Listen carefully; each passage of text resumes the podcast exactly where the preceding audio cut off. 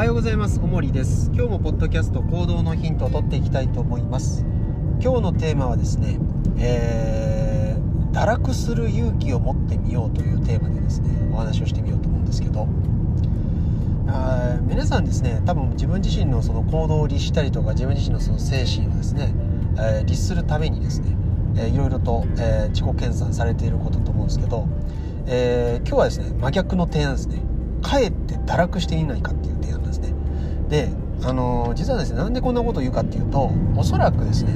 その自分自身がこう成長したいとか、えー、もっとこういう風にしていきたい、まあ、それこそやりやりたいことをやっていきたいっていう風に思う背景には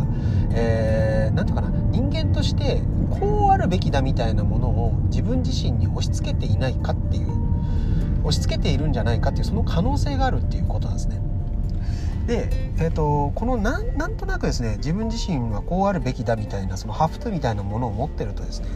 えー、それはねあの意識的にも無自覚的にもそうなんですけどこれ持ってるとやっぱりねどっかね苦しさっていうのが出てくるんですね。でもちろんねあの好きなことやったって苦しさってものがあるんだけどこの苦しさってねちょっと独特なんですよ。やっぱ自分自身に課したハフトゥでそのハフトゥをですね、えー、課してるっていうのは、まあ、意図的に課してる場合もあれば無意識的に例えば親からの教育であったりとか、まあ、自分自身が、えー、受けてきた、えー、そのなんだろう人間関係の中でなんかそうしなければ自分自身は認められないとか、えー、そういったものの思い込みで、え、作られてる場合っていうのが多いんですね。まあまあ、例えばですね自分自身の言いたいことを言って、えー、人が傷つくよりはですね自分自身の言いたいことを押し殺してでも他人を立てた方が人生うまくいくっていうことを悟っちゃったりする人もいるわけじゃないですか。いや僕なんか少なからずそういう部分あったんですけどそうするとですね、えー、自分自身の心の声みたいなものを聞くよりは、えー、他人の話聞いてですねそれに従う方がうまくいくっていうことを知っちゃってるんでなかなかそこから離れられないんですね。でそうしなきゃいけないっていうのはなんとなくその自分自身の洗脳として持っちゃうわけですよ。そうすると本当にやりたいことみたいなことをやっていこうと思った時にこれがですね非常に足かせになんですね、えー、何かやりたいことをやっていくんであれば、まあ、逆にこういうところは抑えといて方がいいだろうとかっていうことがなんかセットで考えられるようになっちゃうんですね、えー、それっていうのはですね、まあ、一つその、まあ、いいことでもあるんだけど、まあ、実はですねそういった点で、えーえー、心の足かせみたいな感じで、えー、機能してしまうっていうことがあるわけですね。なので、えー、ここでですね、まあ、思い切って、えー、考えてみてもらいたいことはもうできる限り堕落したらいいと思うんですよ。もう一日中何にもしないとかもうあのパジャマパジャマのまま外出かけるとかね、まあ、それぐらいですね、え堕落してみると。で、まあ、もちろんこんなもんね堕落のうちに入らないわけですね。人間失格に出て太宰治の人間失格で出てくるような主人公の歩んだ道みたいなね、まあ、そういったぐらいですねあのある言い方したら堕落してみる勇気を持つってことですね。で堕落してみようと思っても多分ですね大方の人って堕落できないんですよ。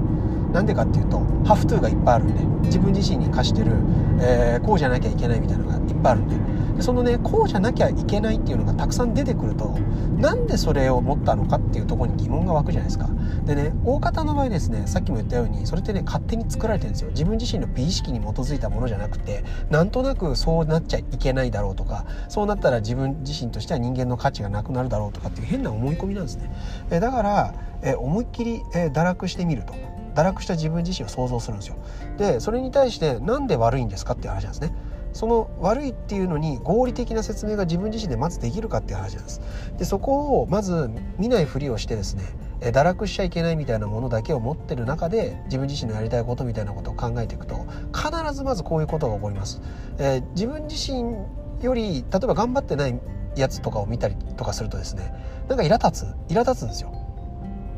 で無駄じゃないですかこういうことって。人には人の頑張り方があるし自分には自分の頑張り方があるのになんとなくやってないやつとかを見るとイラつくみたいな。これって完全にその他人に自分自身のパフォーマンスを影響されてますよね。感情も影響されてると。でこういった状態から解放されない限り、えー、自分自身のやるべきことに集中するっていうことはできないわけですね。なのであのぜひおすすめしたいのが皆さんに自分自身の行動規範をたくさん作っていくっていうようなことではなくってあえて堕落してみるということなんですね。その堕落してみた時に何かしらの後ろめたさとか何、えー、て言うのかな、えー、これこのままじゃいけないみたいな、まあ、そういった気持ちって出てくると思うんですけどなんでそれが出てきてるのかっていうのを内観してほしいわけです。でそれは大方、えー、さっきも言ったような勝手な、えー、思い込みであったり先入観で作られてる場合がほとんどです。でそうするとですね堕落した人には堕落した人の幸福感みたいなものがあるんだけど、まあ、そういったものに絶対気づけないんですね。だしあのー、その堕落してるっていう状態の人を卑下するっていうような精神状態になっちゃうんで、まあ、それっていうのはですねあの、まあ、別によくはないわけですよね。なのでですね、えー、自分自身がその堕落してみるということを経験して、えー、堕落したっていいじゃないかっていう心を持つっていうのはすごく大事なことだと思います。で堕落したっていいじゃないかっていう心を持った上で、えー、自分自身はどう生きていきたいのかっていうそこは選択すればいい話ですよね。なので、えー、変にこう堕落しちゃダメだとか人間としてこうはダメだみたいな、まあ、そういったある言い方したらこの決めつけみたいなものがですね実は自分自身の精神っていうものにものすごく影響してるっていうことをあの知らないと、えー、結局ですねいつかこう失敗するっていうこととか大きな挫折をした時に自分自身はダメだってなっちゃうんで